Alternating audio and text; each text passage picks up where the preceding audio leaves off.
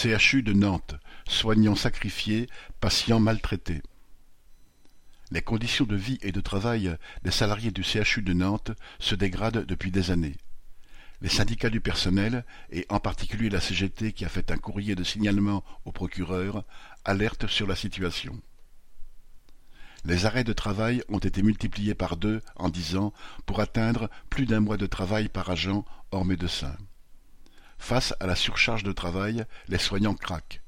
Les départs ont augmenté en un an de 40% et les démissions de 30%, mais l'établissement, au lieu d'embaucher en CDI et de former le personnel, a fait le choix de multiplier les recours aux heures supplémentaires, en hausse de 36%, et à l'emploi précaire, qui a bondi de 61% en 2021.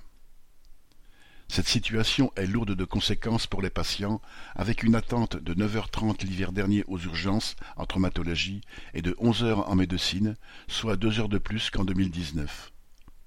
Sans parler de la situation ressentie comme pire cet été, avec notamment la fermeture des urgences à Ancenis et des délais quotidiennement de plus de deux heures pour avoir un médecin généraliste en ligne après avoir appelé le 15.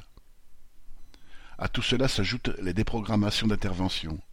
Ainsi, le délai pour bénéficier d'une chirurgie cardiaque pédiatrique est passé de trois à six, voire huit mois d'attente.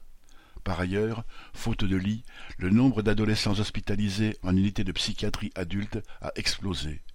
Ils étaient 108 au premier semestre.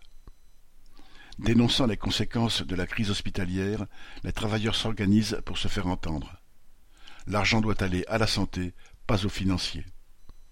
Correspondant Hello.